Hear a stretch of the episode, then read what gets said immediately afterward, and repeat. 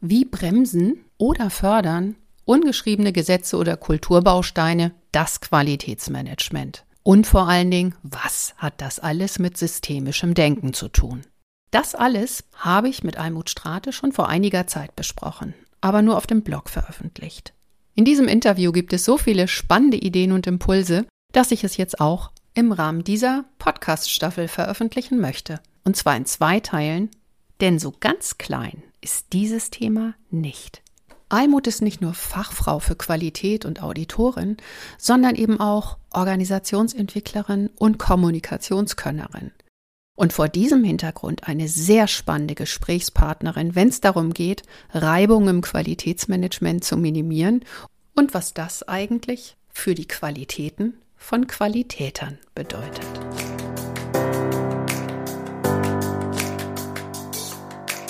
Mehr ach so als ISO. Willkommen zu dieser Hörreise für selbstbewusste Managementsysteme. Hier geht es darum, wie Menschen und Managementsysteme ticken und bremsen und wie du sie gut und wirksam miteinander verbindest. Ich bin Susanne Petersen, deine Reisebegleitung und wünsche dir viel Spaß und ach so's mit dieser Episode.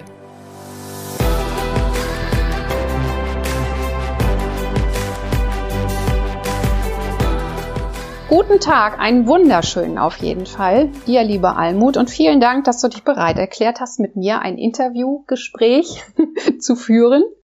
Ja, gerne. Ich sitze gerade, ähm, gucke raus, was das Wetter so macht und höre dir dabei einfach ganz doll zu und wir gehen in einen Disput, eine Unterhaltung, ein Gespräch, was immer das auch wird. Ja, da bin ich auch gespannt drauf.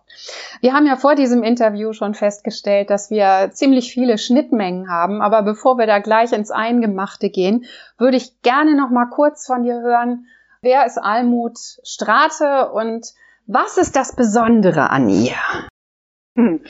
Almut Strate ist ein umtriebiger Geist, ich bin seit 20 Jahren selbstständig, immer mal in Teilen und seit ähm, langer Zeit wirklich voll selbstständig im Bereich Personal- und Organisationsentwicklung. Mhm. Und umtriebig deswegen, weil es mir mh, mm, wichtig ist, Menschen gut zu erreichen und Kontakte auch gut zu nutzen in Betrieben, in Unternehmen und deswegen auch vielfältig unterwegs als Trainerin, als Beraterin, als Auditorin. Mhm. Okay. Ja. Wir haben uns ja so in dem äh, großen Arbeitsfeld der ähm, Managementsysteme, insbesondere der Qualitätsmanagementsysteme, mhm. getroffen und kennengelernt. Was hat dich dahin getrieben? Also mein erster Kontakt, also ich habe von Haus aus vor, vor gefühlten 100 Jahren irgendwann mal Sozialpädagogik studiert und ähm, den ersten Kontakt habe ich gehabt über eine Weiterbildung, ähm, wo mir so Häppchen zugeworfen wurden, mit denen ich erstmal nicht so ganz viel anfangen konnte, aber ich fand, da steckt mehr drin, als ich zu dem Zeitpunkt verstanden habe. Mhm. Und ähm, dann habe ich eine Weiterbildung gemacht ähm, an der Universität Gießen. Ähm, ähm, da ging es darum, selbstsorgendes Lernen in der Erwachsenenbildung zu etablieren, eine Bildungsarchitektur aufzubauen und die da war QM eigentlich von vornherein drin. In der Art der Durchführung, das, das ähm, gesamte System war QM und ähm, auf einmal hat es bei mir plopp gemacht und dann wollte ich es genau wissen und habe Weiterbildung dann ähm, gemacht bei der DGQ Qualitätsmanager und Auditorin. Yeah. Und dann war alles, also dann, dann war ich draußen aus der, aus dem operativen Bereich der sozialen Arbeit und bin dann ins Management ähm, gerutscht und da von da aus dann selbstständig geworden. Mhm. Ich habe das ähm, die die Begrifflichkeit selbstorganisiertes Lernen oder was stand da als mhm. Überschrift darüber? Selbstsorgendes Lernen. Sorgendes, das habe ich ja noch nie gehört. Was ist das? Ja, das heißt, ähm, dass du in der Erwachsenenbildung eben ähm, eine Lernarchitektur aufbaust, die dir ermöglicht, deinen Zugang zu den Lerninhalten zu finden. Mhm. Und der Lehrer ist nicht mehr Lehrer, also nicht mehr der, der den Trichter aufhält und rein stopft, sondern er bereitet den Stoff auf vielfältigste Art und Weise vor und begleitet die Lernenden dabei, sich einen Zugang zum Thema ähm, zu erarbeiten und damit auch Wissen. Mhm. Und ähm, das, das funktioniert in einer Art Coaching-Haltung. Mhm. Ähm, hat auch Leistungsüberprüfungen, ist also tatsächlich so, dass das nicht heißt, wir kann jetzt jeder machen, was er will, sondern ich suche mir einfach den Zugang, der für mich passend ist und dann erobere ich mir möglicherweise auch andere Zugänge, also mhm. auditiv, visuell, ähm, schriftlich, was immer es auch ist, eben diese unterschiedlichen Möglichkeiten, mhm. Wissen ähm, beinhalten kann. Mhm. Okay. Zugang das, heißt äh, im Grunde Kanäle, ne? Also so über Nicht nur, nicht nur Kanäle, sondern mhm. ähm, auch in der Art der Aufbereitung unterschiedliche ja. Formen. Mhm. Ähm, das kann, das kann beispielsweise beim, bei Kommunikation kann das ein Rollenspiel sein oder mhm. ein Text mhm. oder ein Vortrag mhm. oder eine Recherche, was immer es auch ist. Okay, und sowas ist dann auch unterschiedlich. Da können dann Menschen auf unterschiedliche Art und Weise gut damit lernen oder halt weniger gut. Genau, und vor allem selbstsorgend heißt auch selbstverantwortlich. Mhm. Und das, das entspricht so in etwa der, die, bei der, die den ISOBUS um Bewusstsein geht. Mhm. Das heißt, während des Lernens erreichst du ein Bewusstsein zum Thema und damit auch eine Umsetzungsfähigkeit. Mhm. Und das macht es natürlich nochmal anders als dieses, was, was wir klassischerweise haben ähm, in, den, in den Unterrichten, ähm, dozierend und, und ähm, das Wissen fressen sozusagen, ohne dass wirklich eine Umsetzung ähm, direkt mit angedacht ist. Mm, ja, fressend sagst du jetzt als Begriff, mir fällt dann gleich, ja. wird quasi hereingestopft sozusagen. Aber an diesem Begriff selbstsorgend, so auch im Gegensatz zu selbstorganisiertem Lernen, gefällt mir ja dieses sorgend auch gut, weil ja. selbstsorgend heißt einfach auch, dass ich auch ein Stück weit fürsorgend bin für mich und meine Lernverfassung und das, was mir gut tut beim Lernen. Das finde ich einen sehr schönen Aspekt daran. Wie hast du denn geschafft, dieses Themenfeld jetzt mit den Managementsystemen in Verbindung zu bringen? ähm, also zum einen ist es, ich habe also im, im Nachlauf dann habe ich eine Coaching-Ausbildung gemacht und dabei ist, sind ganz, ganz viele Parallelen aufgetaucht. Mhm. Und ähm, was für mich immer klar war, QM-Systeme werden von Menschen gelebt und nicht von, von Formen oder Formalien. Mhm. Ähm, das heißt, Menschen brauchen einen Zugang zu Wissen und zu dem, was man heute neu, neuhochdeutsch sagt, Purpose. Mhm. Also es geht immer darum, eine Motivation zu schaffen, ein Verständnis zu schaffen, eine Begründung zu schaffen, warum etwas da ist. Und das mhm. gilt für jegliche Formen des Lernens. Mhm. Also Anwendungslernen ist da identisch wie ähm, theoretisches Wissenslernen. Das mhm. spielt eigentlich keine Rolle. Mhm. Okay. Und ähm, ähm, für mich, für mich bietet eben QM oder Qualitätsmanagementsysteme ein hohes Potenzial an Entwicklungsmöglichkeit, wenn es denn von den Menschen, die dafür verantwortlich sind, auch so gestaltet werden. Mhm. Weil in der Systematik Lernen, das beinhaltet, der PDCA-Zyklus beinhaltet Lernen und Entwickeln. Ja, eigentlich schon. ja, und es, also es gibt, es gibt ähm, Abbildungen, wo das A im PDCA durch ein L, Learn, ist. Mhm. Okay. Das heißt, ich habe etwas verstanden, ich habe etwas begriffen, ich kann es anwenden. Mhm. Ja, und da war, also die Übung ist bei mir immer da, Lernsituationen zu schaffen, die Menschen Freude machen. Mhm. Ja, ja, klar. Ich habe dieses A immer in Gedanken auch ein Stück weit dann mit verbessern, also einen weiteren Schritt nach vorne, genau. ins Bessere, in die genau. Optimierung zu gehen. Und das genau. muss ja zwangsläufig dann auch das Lernen beinhalten. Genau. Ja, interessant ist, dass das Lernen in Managementsystemen aber gar nicht so ganz einfach ist, weil es immer diesen Begriff der Fehlerkultur gibt und der Null-Fehler-Vorgabe und so weiter. Wie mhm. stehst du eigentlich dazu? Also ähm, ich, ich denke, ähm, dass Null-Fehler-Kultur ein hehres Ansinnen ist, dass das eine, eine Möglichkeit sein, etwas anzustreben, aber da in den Unternehmen Menschen wirken, wird es eigentlich nie vollzogen werden können. Mhm. Und wie alles ist, ist ähm, egal, ob ich das Nullfehler ähm, oder Fehlerkultur nenne, ähm, es hat etwas mit der Haltung, mit der Betriebskultur zu tun, wie ich mit Fehlern umgehe, wie ich mit Menschen umgehe, wie ich aus Fehlern lerne, wie dazu eingeladen wird, Fehler deutlich zu machen, ähm, um zu sagen, hey Leute, das und das ist mir beinahe passiert oder das ist mir passiert. Guckt mal drauf, dass euch das nicht auch passiert. Das wäre ja das Tolle. Mhm.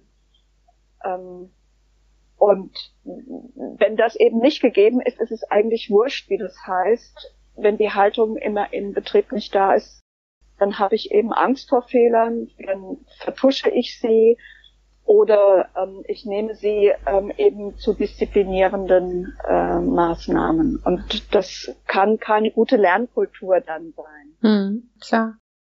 Ich glaube, ein Problem, das wir in Managementsystemen haben, ist einfach auch, dass der Begriff der Fehler nicht wirklich differenziert wird an der Stelle. Ja. Ne? Weil ja. Fehler, wenn man sich mal so ähm, die, äh, wie soll ich sagen, Management-systemnahen Definitionen ansieht, dann ist der Fehler halt eine Abweichung von einer Vorgabe, einer definierten Vorgabe, einer Regel, ein Stückchen Nonkonformität. Aber das, worüber wir gerade sprechen, kann sich ja auch in einem ganz anderen Feld bewegen. Also gerade wenn ich ja. PDCA mache, wenn ich etwas probiere, dann gucke, wie gut ist es mir gelungen und äh, dann meine Strategie vielleicht verbessere, dann habe ich ja keine Vorgabe, an die ich mich halten muss, sondern ich habe einfach, weiß ich nicht, eine Art Umfeld, wo ich vielleicht auch ein Stückchen experimentieren muss, wo ich nicht alle mhm. Einflussfaktoren und, und Auswirkungen kenne und wo ich einfach mutig sein muss, wenn ich vorankommen will. Ne? Ja, und, und es ist noch was nicht berücksichtigt in dieser Formulierung, nämlich ähm, die Situation, wo ich in einem Dilemma stehe, mhm. also wo ich als Mensch etwas entscheiden muss. Das eine ist richtig und das andere ist richtig, aber gegenseitig wird es falsch. Mhm. Ähm, und, an, und das kann auch eine Norm eigentlich nicht ähm, also diese, diese ganzen Eventualitäten kann diese Norm auch nicht aufgreifen, sondern das liegt dann tatsächlich in der Art des Unternehmens, was es, was es produziert oder welche Dienstleistung es erbringt mhm. und welche, welche Freiräume der Entscheidung denn dann gegeben sind. Und mhm. wenn ich eben keine Entscheidungsspielräume habe, werden Menschen andauernd in Anführungszeichen Fehler machen oder falsche Entscheidungen treffen und dann kriegen sie einen über den Deckel gezogen und, und wissen eigentlich, ich hätte jetzt machen können, was ich will. Es wäre mhm. immer falsch gewesen. Mhm. Kannst du ein Beispiel nennen für so ein Dilemma? Ja, in der Altenpflege. Mhm. In der Altenpflege gibt es ähm, eine Zeitvorgabe, in der bestimmte Dinge zu erfolgen haben. Mhm. Ähm, und es gibt ähm, Situationen, in denen das einfach nicht möglich ist. Mhm. Und dann entscheidet die Pflegekraft oder wer immer da auch gerade tätig ist, im eigenen Ermessen. Und ähm, das eigene Ermessen ähm, ist, ist immer aus dem Dilemma heraus geschehen. Also welchen Teil der Aufgabe, die ich da vollziehen muss, muss ich jetzt abschneiden ja. oder kann ich abschneiden und richte genau. damit den geringsten äh, ähm, ja, Schaden, Schaden also, an? Oder? Wenn du, wenn du dir vorstellst, ähm, es ist Personalknappheit und mhm. eigentlich muss diese Person bis zum Schichtende ihre Dokumentation schreiben. Mhm.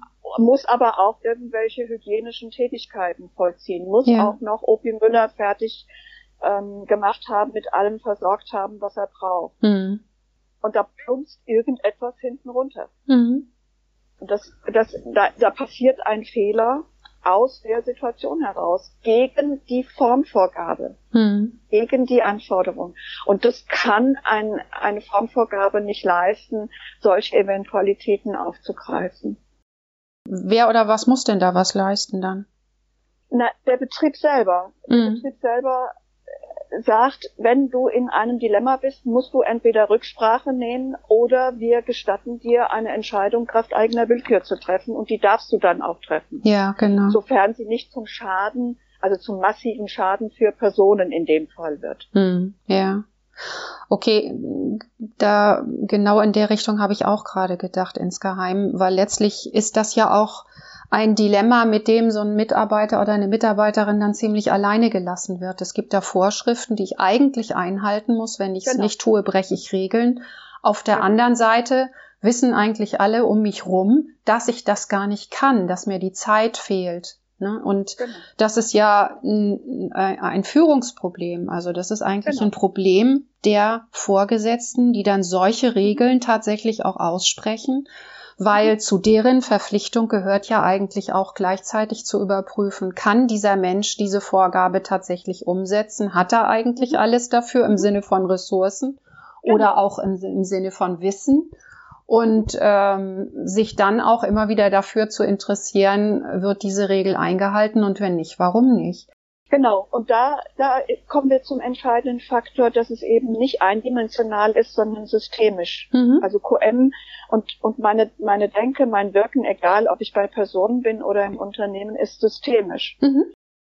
Ähm, weil du hast jetzt gerade gesagt, es gibt ja genau die Anforderungen der Norm, die, die sagt, du bitte Führung bist verantwortlich für Ressourcen. Mhm.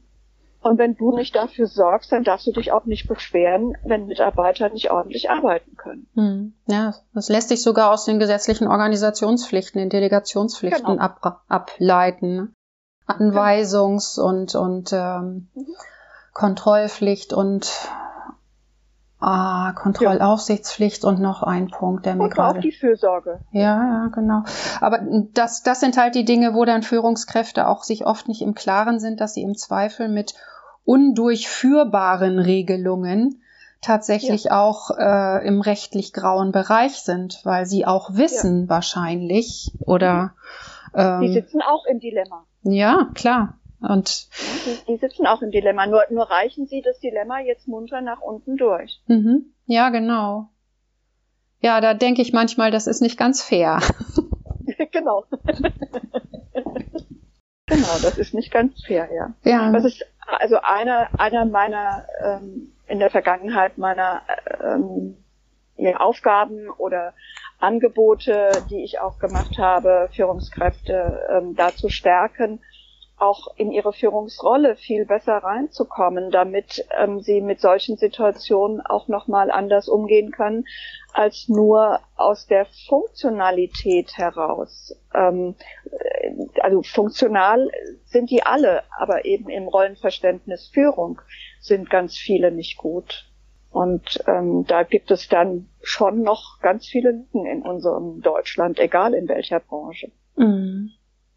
Was meinst du denn mit funktional an der Stelle? Funktional heißt, dass die operativ ganz gut Bescheid wissen. Die meisten Führungskräfte in der unteren und mittleren Führungshierarchie sind äh, herausgewachsene Fachkräfte sozusagen. Mhm. Und da kennen die sich ganz gut aus und damit können die auch agieren. Mhm. Aber die wenigsten sind in der Rolle als Führungskraft angekommen, weil Führen ist ein Handwerkszeug. Mhm. Und das können ganz viele eben nicht. Und dann, dann bleiben sie in ihrer, in ihren persönlichen Annahmen, wie Führung denn zu sein hätte. Mhm. Und ähm, können halt aus der, aus dem operativen Alltag, aus dem, aus der funktionellen ähm, Situation heraus, da können die Anweisungen geben oder können auch überblicken oder was auch immer. Mhm. Aber als Führungskraft eben nicht. Mhm.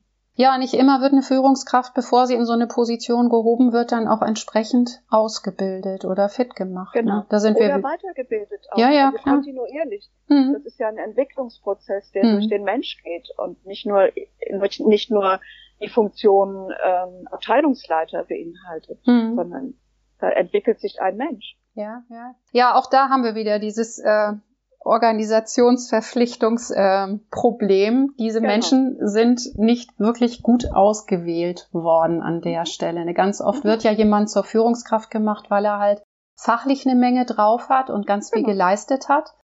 Und das ist dann auch die Art und Weise, wie dieser Mensch gewertschätzt wird und äh, landet dann aber in einer Position, mit der er tendenziell vielleicht sogar überfordert ist. Genau. Okay, das ist sicher aber kein Problem, was Management systemspezifisch ist. Worüber ich gerne nochmal mit dir sprechen möchte, ist so die Rolle der Führungskräfte in den Managementsystemen. Wenn man über Managementsysteme diskutiert, dann spricht man ja sehr oft mit und auch über diese Beauftragten, die in Managementsystemen dann die Fachunterstützer sind mhm. und die Treiber und die Möglichmacher und, und, und. Und die sind oft auch relativ frustriert darüber, dass halt dann die eigentlichen Führungskräfte irgendwie von den Managementsystemen gar nicht so begeistert sind und auch nicht wirklich Lust haben mitzumachen. Wie siehst du denn das, dieses Thema? Also, was ich realisiere ist, dass die Führungskräfte verstehen, was ein QM-System eigentlich für ein tolles Instrument sein könnte, mhm. ähm, was sie sich zu Nutzen machen können, und zwar als System. Was sie sich rauspicken, sind einzelne Instrumente zum Controlling oder für was auch immer. Mhm. Und ich glaube wirklich, dass wenn, wenn es um Bewusstsein geht, dann geht es zunächst mal darum, dass Führungskräfte Bewusstsein über QM-Systeme erreichen müssten, damit sie ein wirkliches System auch steuern können. Was meinst du denn mit Bewusstsein an der Stelle? Ähm, Bewusstsein meine ich zum Beispiel das Wissen um Systeme überhaupt, also wie Systeme wirken. Mhm. Ähm, nämlich ineinandergreifend, zum Teil sehr, sehr dynamisch, mhm. ähm, zum Teil in, in Strukturen, ähm, je nachdem, auf welchen, mit welchem Blick ich da drauf schaue. Mhm. Und wenn dieses, diese Kenntnis nicht vorhanden ist, ist auch kein Bewusstsein darüber da, was ein System eigentlich alles kann. Also wie viel Raum ich geben kann, um etwas zu entwickeln. Also im Moment die, die Diskussion um Agilität zeigt auf, dass es, dass es eben möglich ist, ein System zu schaffen, was agil ist und gleichzeitig ähm, auch Anforderungen bedienen kann, hm. wenn ich den Menschen Raum dazu gebe. Ja, agil heißt ja auch nie, dass wir was ohne Regelungen und Anforderungen haben. Genau, genau. Aber die Befürchtung besteht, hm. dass wenn ich Raum gebe, dass dann Chaos ausbricht. Hm. Und ähm, alles in, in, in unserer deutschen Denke eben immer noch so ist, dass alles beschrieben und geregelt sein muss. Dass das beschrieben und geregelte aber gar nicht zu 100 Prozent eingehalten wird. Das wird dabei dann eben auch nicht so gerade gesehen.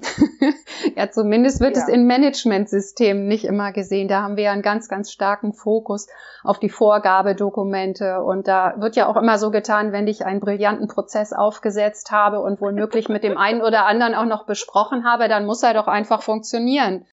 Und ja, genau. an der Stelle, ja, ja, genau. Und an der Stelle kommt ja dann auch die Systemdenke, von der du gerade gesprochen hast, ja. ins Spiel, die dann einfach auch ganz deutlich macht, huch, es gibt da tatsächlich noch andere Einflussfaktoren, ne? Also dieses genau. Blatt Papier oder diese Datei, die ich da auf dem Bildschirm habe, ist halt nicht das einzige, was mein Verhalten letztendlich triggert. Und mhm. diesen Aspekt oder dieses Bewusstsein, das fände ich wirklich was Wertvolles. Da kann ich dir nur von ganzem Herzen zustimmen. Genau, weil es gibt, also außer dem, was dort steht, gibt es ja wie beim Menschen auch so, so Glaubenssätze, also lauter informelle Geschichten, die, die da sind. Ja, ja, das machen, das steht da, aber wir machen das eigentlich ganz anders. Oder es wird noch nicht mal ausgesprochen, sondern stillschweigend ähm, einfach anders gemacht, weil die Mitarbeiter wissen, dass es so viel besser funktioniert, als mhm. da, wie es da steht. Mhm. Okay. Oder weil sie es schon immer so gemacht haben oder aus welchen Gründen auch immer. Ja. Okay, den Begriff Glaubenssätze in dem Zusammenhang finde ich sehr interessant. Ich habe auch eine Coaching-Ausbildung gemacht, da haben wir den nochmal anders verwendet. Aber wenn ich dich genau. richtig verstehe, dann meinst du im Grunde so das, was ich immer als ungeschriebene Regeln in der Kultur genau. zum Beispiel dann mhm. benenne. Ja, ja, oh ja, die haben natürlich in Managementsystemen ganz starken Einfluss. Genau. Da wundert man sich dann, dann hm? kommt dann beispielsweise ein neuer Geschäftsführer oder ein neuer Abteilungsleiter oder was immer es auch ist und hm? der möchte jetzt aufräumen und möchte was ganz Tolles machen und sagt, ähm, also wir machen das jetzt so und so und ähm, dann schreibt er was nieder und gibt auch eine Empfehlung und Meetings werden gemacht und er stößt gegen Mauern. Mhm. Wände und mhm. kommt nicht durch, weil es eben unten drunter alles andere gibt. mhm. Das finde ich dann so spannend. Ja, vor allen Dingen auch ein Stückchen Historie, ne?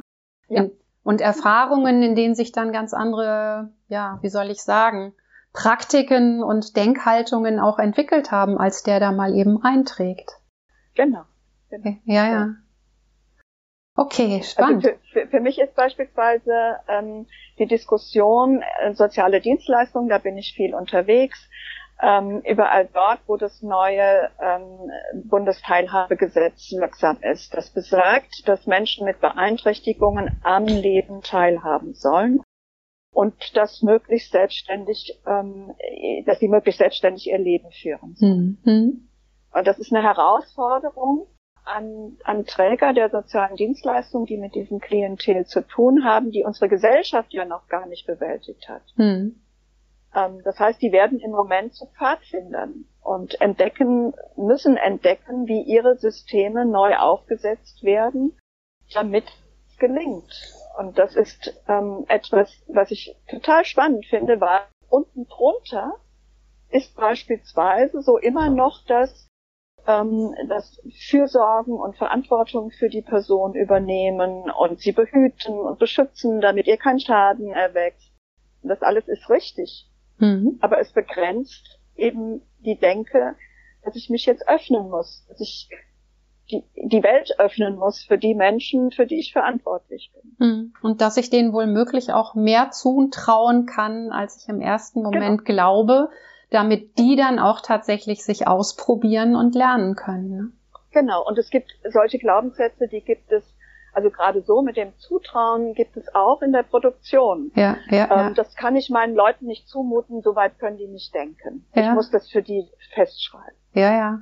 Ja, zum einen dieses, ähm, das kann ich mit denen nicht machen, das schaffen die nicht. Und zum anderen aber auch, ich glaube, so der, der zweite Aspekt dieses Themas ist auch, ich selber muss ein Stück weit loslassen, auch als ja. Führungskraft. Ne? Wenn ja. ich anderen was zutraue und denen dann auch Freiräume schaffe, dann heißt das, ja, dann muss ich sie auch laufen lassen können. Genau. Und das ist, glaube ich, auch sehr, sehr schwer für Führungskräfte, die über Jahre sehr eng geführt, sehr eng kontrolliert, sehr eng vorgegeben haben.